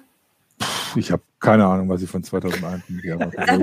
ich, möchte, ich, ich, ich, möchte, ich möchte 2021 wieder ohne große Probleme und ohne Angst eben so in das Haus im Piemont von meinem Freund fahren können. Ich möchte irgendwie so, dass bestimmte Sachen nicht passieren und ich habe bestimmte Vorstellungen, wie die Wahl ausgehen soll 2021. Ähm, mal gucken. Aber ich weiß, bei keinem von dem weiß ich es oder so, ob es passiert oder ob irgendwie das ist natürlich immer so, nur dieses Jahr ist es uns sehr deutlich äh, klar gemacht worden, dass wir das nicht wissen. Ich meine, ja. wir wissen jedes Jahr nicht, was äh, aufs Jahr zukommt, aber wir haben, eine, äh, also der, die Spannbreite ist ein bisschen enger, als sie dann dieses Jahr sich geöffnet hat. Soll ich gleich weitermachen? Ja, mach mal. Ich, ich wollte noch kurz gucken, weil wir hatten äh, vorhin auch den Hinweis und Jürgen hat das auch schon angedeutet. Natürlich wissen wir, dass es für äh, viele Leute wirklich dramatischer war, was ja. dieses Jahr passiert ist. Und bei allem, was, also ich fand es auch, ich finde es vor allem jetzt mit der zunehmenden Zeit schon immer schwieriger, auch so mit dem Homeoffice. Äh, wir wissen, dass das äh, Klagen auf hohem Niveau sind. Ähm, und wir wissen, dass es für auch nicht, also auch Zuschauer und Zuschauerinnen äh, teilweise viel dramatischer war. Und wir können halt nur aus unseren ähm, Erfahrungen berichten. Also ich finde das schon, wie gesagt, immer ein bisschen schwieriger. Ich hatte aber dieses Jahr, das äh, wird ja auch mal, mal erwähnt, also ich habe einen kleinen Sohn zu Hause, der auf jeden Fall dafür sorgt, dass ich gar nicht äh, zu sehr mich ärgern kann, äh, dass ich äh, vor allem dran denke, wann ich wieder ein bisschen Schlaf finde. Äh, und äh, also das, wie gesagt, ich hatte da meine Ablenkung dieses Jahr und das, äh, das war ein Vorteil am Homeoffice, dass ich so viel Zeit auch mit ihm hatte und deswegen werde ich da bestimmt nicht groß klagen, aber ich vermisse es durchaus auch hier äh, bei Heise bei uns in der Kantine zu sitzen oder irgendwelche Quatsch zu reden ähm, und zwar nicht nicht mit zwei Meter Abstand, wo man so schreien muss, dass man denkt, dass äh, man wird bescheuert. Äh, das war so die Lösung im Sommer, die es hier gab.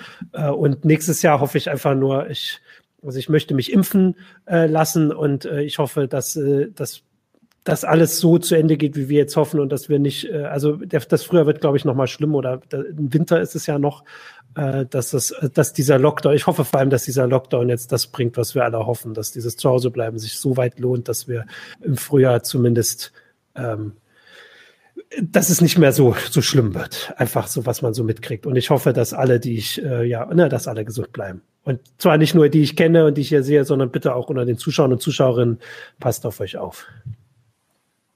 Das ist schon fast ein Schlusswort. Ja, jetzt müsst ihr aber trotzdem noch was sagen. Ich war ja, nicht der Letzte. Ja. Also ich bin, ähm, ich bin ja im März, kurz bevor der Lockdown kam, aus der Elternzeit zurückgekehrt und das hat mich ehrlich äh, ziemlich umgehauen äh, weil ich ja dann noch ein Schulkind hatte und ein Kindergartenkind und ein Krippenkind und nebenher gearbeitet habe. Und deswegen, ähm, obwohl ich, das ist hier absolut privilegiert, das weiß ich, aber ich habe tatsächlich Angst vor den nächsten vier, fünf Monaten, weil man eben nicht weiß, wie geht das mit der Schule weiter, weil, weil das alles schlecht läuft und schlecht vorbereitet wurde und man über die Schulen auch immer eine offene Flanke hat. Also ich kann mich zu Hause so viel schützen, wie ich möchte. Ich kann die besten Masken tragen. Meine Kinder sitzen trotzdem mit vielen anderen Kindern in einem Raum. Ähm, das war, das fand ich äh, psychisch einfach sehr anstrengend, muss ich sagen, in diesem Jahr. Äh, ansonsten hat mir das Jahr 2020 ähm, hat mich heute ja sehr wütend gemacht und manchmal auch sehr froh, eben wenn es dann um den Green New Deal ging in der EU. Ich habe mich das Gefühl, ich bin der EU, EU manchmal sehr dankbar oder dieses Jahr sehr dankbar, dass sie uns in Sachen Klimaschutz Beine macht, auch gerade Deutschland, weil wir äh, aus meiner Sicht dann doch immer wieder die Bremsen auspacken. Also wenn die Pop-up-Bike-Lanes wieder eingesackt werden und äh, wenn wir dann doch wieder durch die Hintertür versuchen, Verbrenner zu fördern, äh, ob, obwohl überall um uns herum auch der, das Verbrennerverbot schon längst feststeht. Das macht mich dann missmutig und ich, ähm, ich hatte trotzdem ein gutes Jahr, weil ich eine tolle Familie habe und mit denen ganz Zeit verbringe und mir deswegen das alles nicht so doll wehgetan hat. Auch eben finanziell nicht. Ich sehe das im Freundeskreis, dass es manchmal echt schlimm läuft und ähm, die eben viel mehr zu kämpfen haben. Und äh, fürs Jahr 2021. Ich habe die Befürchtung, dass wenn es mit dem Impfen losgeht, alle nachlässig werden und wir wieder viel mehr Infektionen sehen. Deswegen finde ich es immer wichtig zu sagen, nur weil zwei bis drei Prozent der Bevölkerung geimpft sind, heißt das nicht, dass wir nachlassen können mit unseren Maßnahmen. Ich finde das traurig. Ich würde gerne wieder mehr Menschen sehen.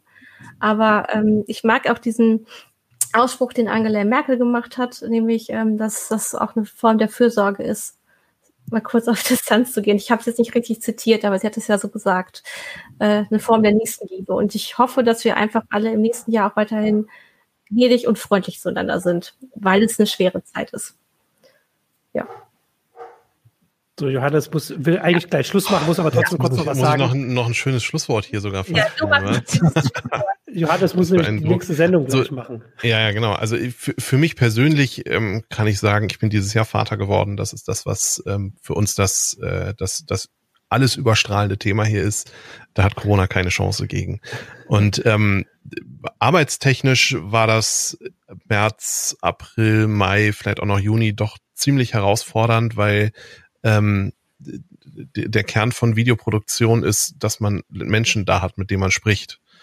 Und ähm, wir haben das, denke ich, inzwischen ganz gut im Griff. Da sind auch für andere Sachen viele spannende ähm, Impulse entstanden, dass wir, dass wir eben jetzt rein digitale Veranstaltungen abhalten können in einer Form, wie wir das vorher nicht gekonnt haben. Davon wird sicherlich auch einiges bleiben. Nichtsdestotrotz freue ich mich sehr darauf, wenn man dann einfach wieder äh, mit all den technischen Möglichkeiten und personellen Anwesenheiten äh, richtig im Studio produzieren kann. Und ich, ich, meine Hoffnung für 2021 ist, ähm, oder sagen wir das, was mir am, an 2020 am meisten auf die, auf die Nerven gegangen ist, ist, dass man ganz schlecht planen konnte. Also äh, häufig ist es schwer, auch nur eine Woche oder zwei vorher sagen zu können, ähm, was weiß ich, kann ein Event stattfinden oder kann ich, mhm. kann ich am Wochenende ins Kino gehen oder ähm, so, so, so ganz banale Sachen. Und äh, meine Hoffnung ist, dass wir da wieder ein bisschen mehr Planungssicherheit kriegen und vor allem, dass wir das, was ich die letzten Wochen sehr anstrengend fand,